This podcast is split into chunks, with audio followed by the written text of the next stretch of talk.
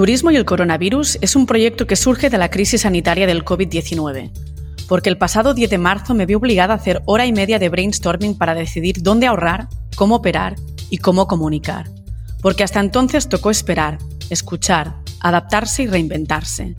Ahora, después de meses, quiero compartir, contar, inspirar e invitar a la reflexión. A través de varios colegas y profesionales del sector turístico, mostraré qué actores y actrices están detrás del telón en el mundo de los viajes. Siempre vinculado con la pandemia, hablaremos de Alemania y mi trilogía.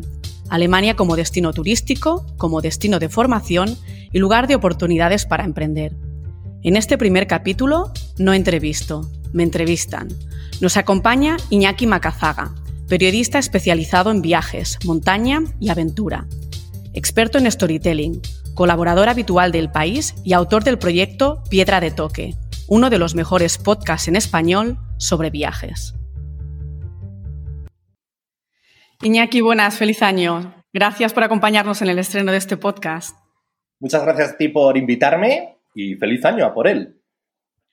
Tú eres un experto en, contar historias, pero en realidad no, no, hace mucho que llevaste el blog de Piedra de Toque en formato podcast, ¿verdad? Eso es, era un blog que tiene ya muchos años, con el que yo viajaba al comienzo de los 2000 por los primeros viajes que hacía como reportero por América Latina. Después tuve la oportunidad de convertirlo en programa de radio hace 10 años y ahí sigo con él ahora ya en formato podcast, que también es un buen reflejo de lo que estamos viviendo, ¿no? Los tiempos van cambiando y uno con los proyectos pues los va moldando ahí donde está, pero siempre manteniendo eso, contando historias eh, con buena gente como protagonista. ¿Por qué podcast? Bueno, porque es un formato, es un formato, eh, ahora mismo, eh, o sea, yo cuando arranqué con los podcasts, lo que buscaba el podcast era casi como hacer una hemeroteca sonora. Yo soy periodista y los que eh, escribimos y publicamos, cuando empezamos a escribir en papel era una maravilla, ¿no? Verte y leerte en papel, ¿no? Algo tangible. entonces uno va como guardando esos PDFs. Y cuando empecé en la radio, en el 2010, me daba como pena que esas historias, historias muy potentes, muy redondas, ¿no? De lugares en conflicto, gente que había vivido experiencias muy intensas, como que se perdieran, ¿no? Había sonado a lo largo de una hora en directo y después, ¿cómo recuperar ese sonido, esa historia? Entonces, bueno, como tenía el blog, una manera de hacer tangible, ¿no? Como en el papel, cuando escribes un reportaje, recuperarlo era subirlo al blog y, y subirlo a una plataforma que entonces estaba arrancando que se llama Evox, eh, que ahora es como la gran plataforma en español de podcast. Entonces, para mí, yo lo que buscaba casi era como una hemeroteca sonora para poder recuperar las entrevistas. Ahora ha ido pasando el tiempo y el podcast se ha convertido en sí en un formato, ¿no? No solo para recoger lo que uno habla en radio, sino para hacer ex profeso un proyecto en podcast. Entonces, luego el programa de radio pues murió, pues porque era una radio local con pocos recursos, pero ya tenía creada una comunidad online de gente que descargaba y escuchaba cuando quería, pues las entrevistas que yo realizaba, ¿no? Y entonces, pues hace poquito dije, pues voy a recuperar esa comunidad porque sigo queriendo contar historias. Ahora más están en boga y uno lo puede compartir por todas las redes sociales, no solo en tu blog. La gente se lo descarga, lo lleva en el móvil y hay cada vez proyectos más interesantes que no solo inspiran, sino que en mi caso me provocan a seguir contando historias. Entonces, bueno, casi ahora podcast por obligación porque está ahí, porque es fácil de usar y porque lo vas a comprobar tú, María, esto engancha. Bueno, y es muy real, ¿no? Realmente notas eh, la duda de la gente, ¿no? Eh, yo creo que, llegan inputs más, más humanos a través del podcast que a través de la escritura. En la escritura imaginas más, quizás, y en el podcast oyes a tiempo real. Sí, yo creo que ocurre un poco como la radio, ¿no? O sea, el sonido y la radio siempre lo ligamos, ¿no? No sé si a una cocina, lo ligamos a un viaje, a la radio del coche. Em, yo en mi caso lo ligo a programas de viajes. Yo me pasé toda la carrera durmiéndome los domingos, escuchando un programa de viajes que hay en Radio Euskadi, Roge Blasco, lleva 30 años. Es como súper sugerente, ¿no? La noche, escuchar historias de gente con vidas muy peculiares que tal vez nunca las lleves tú a, a tu vida, pero que, vamos, que te despiertan un montón la curiosidad por cómo se vivirá así o esos lugares cómo serán, ¿no? Entonces a mí me parece que la radio acompaña, la radio es muy cercana, ¿no? Y el podcast, pues al final es, como una conversión moderna, ¿no? Una radio a la carta en la que uno puede diseñar los sonidos pues para contar historias muy chulas. Y hay proyectos preciosos y que tienen en común un poco esto, ¿no? La compañía, esas voces cercanas y luego que hay detrás alguien con ilusión, pasión o con ganas de contar algo. Así es, compartir.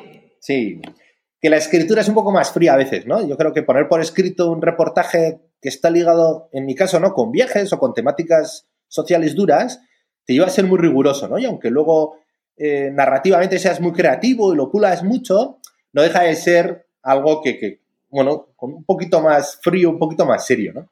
Estar contándotelo y sabiendo que hay alguien escuchándotelo y escuchándolo haciendo otras cosas, ¿no? O sea, que yo por lo menos cuando hago un podcast eh, tampoco me doy tanto rigor como cuando lo escribo y lo firmo.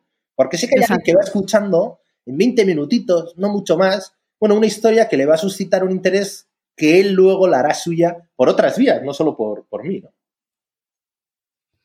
El mundo de los podcasts, pues yo me estreno contigo, ya, ya lo ves. Que María, me hace muchísima ilusión. Me hace muchísima ilusión cuando me escribiste el primer mensaje, ya ves, lo sabes, porque lo hablamos. ¿No? Por LinkedIn, que tú estabas buscando un proyecto, que buscabas un podcaster, alguien que te ayudase a romper este hielo, ¿no? Y, no tanto a hablar eh, de mí, como que alguien que te ayudase a hablar de ti. Me parecía algo como muy ingenuo, muy bonito, y te doy la enhorabuena, porque son momentos, yo creo, para esto, para unir gente con pasiones comunes y lanzarse a hacer cosas, porque el coste de oportunidad, por suerte o por desgracia, no es muy alto. Vamos a ver, la verdad que, que estoy con ilusión con este proyecto y es un momento, como tú bien dices, de no solamente de, reinventarse, que es la palabra un poco de la pandemia, sino, sino un poco de, avanzar a nivel incluso personal. ¿no? Eh, es momento de pensar, en buscar alternativas, de lanzarse en cosas em, que nunca habías hecho por falta de tiempo y ahora es el momento de decir, venga, va, me lanzo y hago cosas y, aprovecho, porque el tiempo es oro y hay que aprovechar cada minuto de tu vida. Eso, yo creo que es como el tiempo de los intangibles, ¿no? Eh, Así es. O sea, poner en valor aquello que no tiene un valor material muy alto y que, aunque quieras darle valor material, es que ahora mismo el momento no te lo va a dar. Y sin embargo, una conversación interesante es algo intangible que te hace muy feliz una hora, dos horas, oye, y te levanta un día. Y esta racha o este año y lo que venga, yo creo que hay que empezar a tener esta experiencia que yo eh, la he explotado mucho, he de decirlo, porque el mundo del periodismo, el mundo de los freelance, más allá de la imagen romántica, es un mundo muy duro, que te hace ser muy vulnerable a los momentos, a tus propias energías. Entonces ahora vienes un poco rodado y esto yo creo que es esto, pues para hacer pequeñas inyecciones y encima eh, compartirlo, ¿no? Que yo creo que es un poco lo que tú buscas con turismo y el coronavirus.com. Eh, hablarnos desde Alemania, desde Berlín, de lo que es tu pasión, ¿no? El mundo alemán, los viajes, y luego también la industria, el turismo, y encarnado a través de ti, de tu propia experiencia, de tu voz y de tus protagonistas.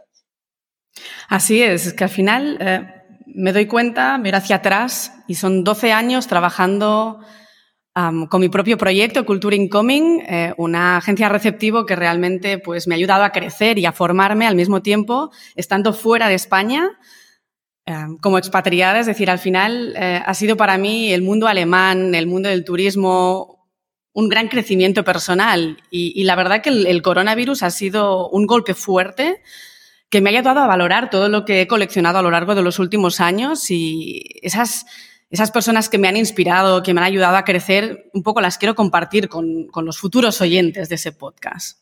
Nos suena homenaje, ¿no? Un homenaje a tus 12 años y Alemania. ¿Por qué Alemania, María? Bueno, yo estudié germanística, filología alemana, porque me encantaban los idiomas y, las diferentes culturas. Entonces acabé en Alemania básicamente para perfeccionar el idioma y para conocer a los alemanes cómo eran en realidad. Yo había hecho un Erasmus cerca de Frankfurt y un Erasmus te ayuda a conocer muchas cosas de la cultura, pero realmente vives en un mundo algo irreal, porque son fiestas, es contacto internacional, estás en la universidad, pero bueno, estás en un mundo un poco utópico. Y para mí la realidad de la convivencia en otro destino es el, convivir días buenos y días malos con esa cultura. Es decir, levantarte de mal humor y hablar con un alemán o la persona que tengas delante, ¿no? Para mí eso es convivir con esa cultura. Y me fui a vivir a Alemania un poco para, para crecer con ellos trabajar con ellos, eh, un poco ver sus reacciones y, la verdad es, creo que es la mejor manera de, entender esas culturas. Bueno, me encanta, ¿no? Lo de viajar para crecer con ellos, ¿no? O, viajar para conocer y, luego crecer con el lugar en el que estás. Claro, es busco un buen aliado, ¿no? Alemania eh, me parece que es un buen lugar o por lo menos goza de una imagen buena, ¿no? Para crecer con ella. ¿Qué te ha aportado Alemania en estos 12 años? Porque más te has movido mucho, ¿no? Llegaste como estudiante o como recién licenciada, y luego has recibido diferentes becas, has pasado por diferentes ciudades hasta llegar a Berlín, que es como tu gran campo base y el lugar donde ahora, ¿no? Eh, eres madre, eh, has creado familia, has creado empresas y ahora también te toca refugiarte y, seguir pensando en el futuro con la ilusión del principio. Así es, para mí Alemania ha sido un destino de grandes oportunidades, ¿no? no solamente porque es un país con una gran riqueza histórica y cultural, sino, sino también porque al final es un país que, a pesar de que siempre digamos que los alemanes son muy cerrados, es abierta, abierta a nuevas personas, abierta a recibir grandes oportunidades. Berlín, sobre todo, es una ciudad inabastable, es decir, en el sentido de, abierta, tiene una mente completamente abierta. Y eso te hace sentir cómodo. Siempre serás expatriado de alguna forma, ¿no? Es decir, yo llevo muchísimos años, más de 15 años en Alemania y siempre mantienes tus raíces, siempre mantienes tu origen y hay momentos en que te sientes un poco como fuera de marco, ¿no? Es decir, yo siempre digo que soy una persona entre dos países. Cuando estoy en Alemania hay momentos en que echo muchísimo de menos España y cuando estoy en España digo tengo ganas de volver a casa, Berlín, ¿no? Entonces, em, para mí Alemania ha sido un país de grandes oportunidades, un país que, nunca dejo de aprender y me asombra, ¿no? Ver que viene gente y se va con la misma sensación. Bueno, yo creo que ser expatriado en sí mismo te da una nacionalidad propia, ¿no? Esto eh, habla mucho a la gente, ¿no? Los refugiados o los exiliados, ¿no? Gente que tiene que abandonar su país de origen, a veces por algo, una razón un poco traumática, pero se dan cuenta que el lugar que les acoge eh, no les llena, ¿no? El vacío que deja sus raíces, pero también por sobrevivir tienen que abandonar sus raíces. Entonces dicen, bueno, que, que ese espacio nuevo que se crea es el lugar al que pertenecen, ¿no? Eh, en tu caso, ha sido la curiosidad, la creatividad, las ganas de vivir y aprender las que te han llevado a Alemania, las que te han mantenido a lo largo del tiempo en Alemania. Pero luego ha ido materializándose todo esto en cosas que pueden sonar tan sencillas, ¿no? Como, como innovar en el mundo del turismo con las visitas guiadas, ¿no? Que así arrancó la semilla de Culture Incoming, que ya son 12 añazos, y que empezó innovando en algo tan sencillo como puede ser una visita guiada. Exacto, realmente eh, todo empezó porque me invitaron a un café. Yo estaba en un momento en que estaba trabajando en una empresa, en un puesto de trabajo que, ni me motivaba, ni me llenaba. Me daba la sensación que con 26 años en ese momento estaba como que perdiendo el tiempo.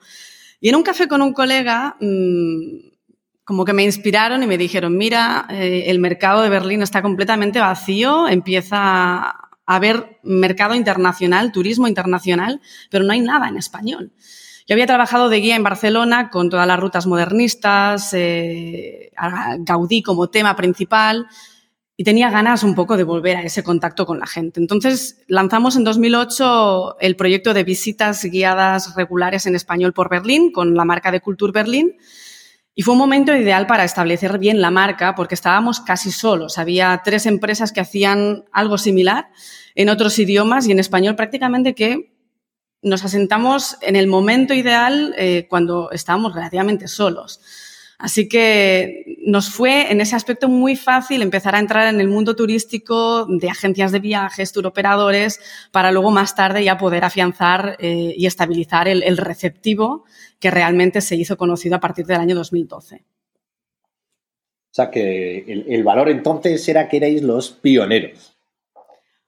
De alguna forma sí, al final no hemos descubierto nada haciendo visitas guiadas, pero no estaba en Berlín ese concepto de eh, contratar una visita en el mismo momento que estoy en un punto de encuentro. Es decir, normalmente eh, acudíamos a agencias de viajes o mirábamos en Internet y planeábamos nuestro viaje, pero sabemos que el público latino y español le gusta improvisar y a veces es cierto desorganizado a la hora de hacer un viaje, ¿no? Y más ahora que es tan fácil hacer la reserva de un vuelo. Entonces, la idea fue, em, no va a ser necesario organizar ese viaje, vosotros venís al destino de Berlín, os presentáis en nuestro punto de encuentro y hacéis una visita, sea de lo que es el casco histórico o bien una visita temática como puede ser la ciudad de Potsdam o el campo de concentración de Sachsenhausen.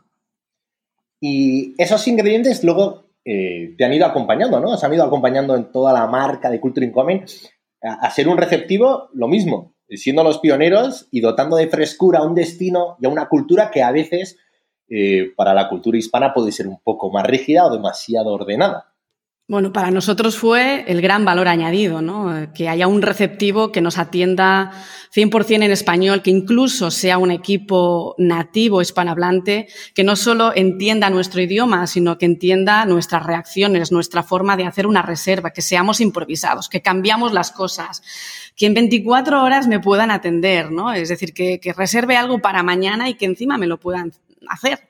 O que, o que no me den una negativa cuando haya un cambio. Entonces, para los profesionales del sector esto fue pues el gran valor añadido porque estábamos allí y, al final somos vecinos, ¿no?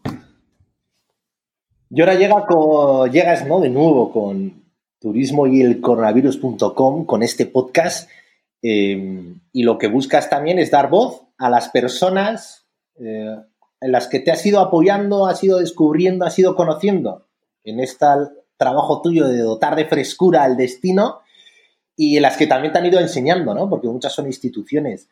¿Qué gente va a sonar y por qué las has seleccionado? La verdad que con el, con el turismo y el coronavirus mi intención es un poco inspirar en todos los sentidos y sensibilizar, ¿no? Es decir, enseñar al oyente que, eh, que Alemania es un, un, gran destino turístico, inspirar en este sentido y inspirar también en, en, todo lo que yo he vivido. Es decir, a mí me ha inspirado muchísima gente, eh, casos de éxito eh, y creo que es interesante eh, enseñar esa fuerza, esas ganas de hacer, de, lanzar proyectos em, y, sensibilizar en el sentido también de, que son historias reales las que hay detrás de, todo el mundo de los viajes y del turismo, ¿no? Historias de, personas que también han tenido miedo, que también dudan y que también dicen, me voy a arriesgar y no sé lo que va a pasar el día de mañana, ¿no? Entonces, eh, creo que es interesante enseñar lo que a mí me han enseñado, compartir estas ideas, compartir todas estas emociones y sentimientos y al mismo tiempo sensibilizar porque somos personas completamente humanas las que están detrás de todo esto. Eso es, ¿no? Pero bueno, hablas de, valores que, tal vez eh, cobren fuerza ahora, ¿no? Hablábamos antes de los intangibles, ¿no? Hablas de casos de éxito, de fuerza, de historias reales, de, aquellos que dudan, tienen miedo, pero han conseguido tirar para adelante. A veces no sabes muy bien cómo, eh, pero ahí están, inspirando a otros, en tu caso, y, tú también queriendo inspirar a otros, aquellos que se vayan sumando a este podcast que hoy arranca. Eh, ¿Por qué tantos valores? Porque crees que es el momento ¿no? de, hablar de ello. Sí, creo que es el momento, creo que hay muchísima gente fuerte, eh, pero al mismo tiempo también también hay gente que está muy paralizada, ¿no? Entonces es un poco, mm, no sé si suena como muy bucólico, pero es una forma de, dar mi granito de arena y de hecho me asustó oír eh, en la radio que hay un 40 por, 43% de paro juvenil en España. Entonces pensé, hay que inspirar a toda esa gente, ¿no? Hay que, hay, que animar a gente con ideas que lance proyectos, que se anime, que se arriesgue aunque no se sepa lo que va a pasar el día de mañana. Entonces, por esto un poco mi, intención es eh, entrevistar a, directores de organizaciones locales eh, y nacionales aquí en Alemania, em, gerentes de empresas, de pymes, freelance, em, incluso guías locales, un poco dar ese aspecto todo relacionado con Alemania, el turismo y la pandemia porque es un poco lo que te pasa a ti, ¿no? Tú llegaste a Alemania no en busca de curiosidad, o sea, de seguridad, eh, no busca una vida segura, una vida cómoda, una vida que, te diese todo aquello que, necesitabas, sino al revés, fuiste un poco por curiosidad, para crecer. Eh, Así es. Que puede ser esa la mejor semilla, ¿no? Para superar la situación actual, porque al final es, una situación que con el tiempo todos sabemos que puede que pase. Esto no se va a instalar aquí eh, por siempre. Lo único que una vez que pase, lo que sí que va a ser muy diferencial es aquellas personas que se hayan mantenido activas, con ilusión, y, con ganas de ir descubriendo algo que funcione. ¿Tú por dónde crees que, va a pasar lo que funcione? O sea, si ahora nos pusiésemos eh, ya dentro de una era post-COVID total, no sé si, lo diferencial va a ser eh, el, éxito concreto de una empresa, de una idea, sino la gente que se haya mantenido fuerte, ¿no? Que es lo que un poco quieres transmitir tú.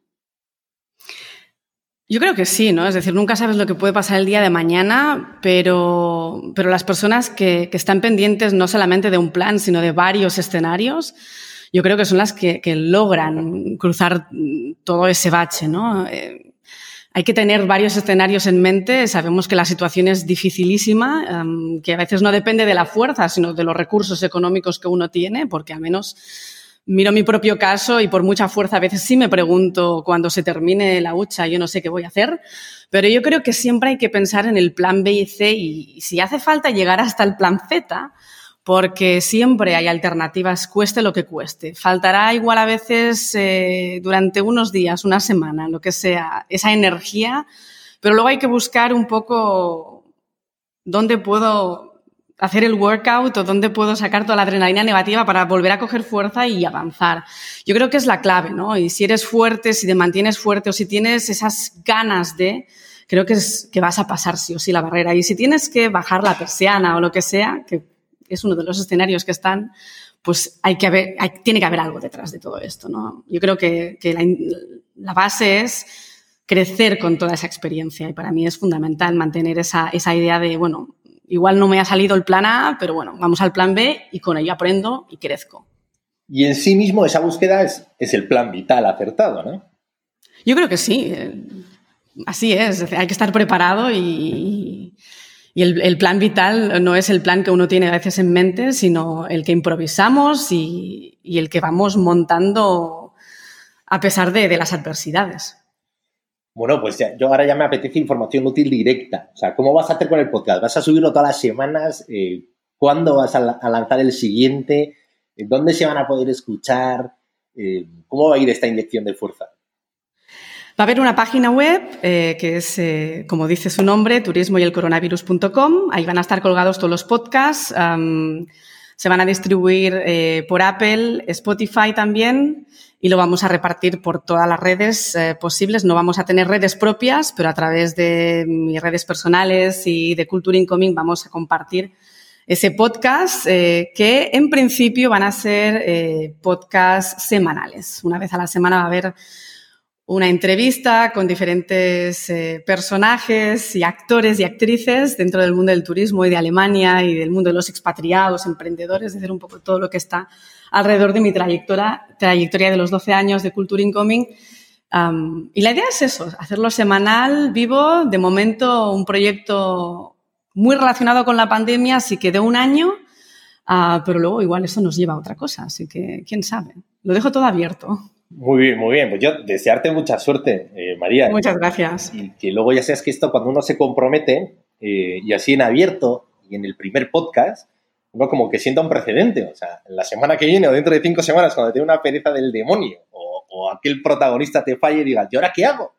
Me había comprometido a esto. Bueno, pues forma parte de la vida del podcasting, te lo digo. Y si, oye, si tiene que pasar a ser quincenal, no pasa nada si la historia No voy a morir. Luego es mensual no pasa nada si la historia es buena. Y si, oye, si es bisemanal, dos a la semana, pues porque, oye, te has venido muy arriba y tienes unas historias preciosas que contar, pues bienvenido sea. Claro, hay que saber improvisar, eso está claro. Sí, sí, yo en el momento más duro del confinamiento, este primero que tuvimos en casa, eh, yo empecé a hacer dos podcasts semanales porque es que lo necesitaba, o sea, necesitaba organizarme la semana y luego dije, bueno, qué locura es esta, o sea, me estoy poniendo el despertador para grabar podcast, tengo un enano, un hecho de, de año y medio, me estaba volviendo loco y dije, bueno, paso a lo semanal y si hay que hacer algo quincenal, lo hago. Pero hay que sobrevivir a esto. Sí, sí, sí, no. En, eso soy muy consciente, así que todo sobre la marcha, pero con ganas y empeño, eso sí. Pues ya está, ya está. Y luego historias. Yo creo que Alemania, eh, yo no conozco Berlín, eh, es uno de los destinos, así que a mí me encantan las capitales europeas, ¿no? A pesar de que he viajado mucho por América Central, que me encanta también, ¿no? Eh, América Latina a mí las capitales europea, europeas me parece que, que, redescubrirlas es genial. Por esa capacidad que decías tú, ¿no? Ciudades que, que, tienen una historia reciente tan activa, que han sabido reinventarse muchísimo en el tiempo, que aglutinan muchísimas nuevas tendencias, ¿no? Que no es lo mismo ser emprendedor en Guatemala hoy que ser emprendedor en Berlín, ¿no?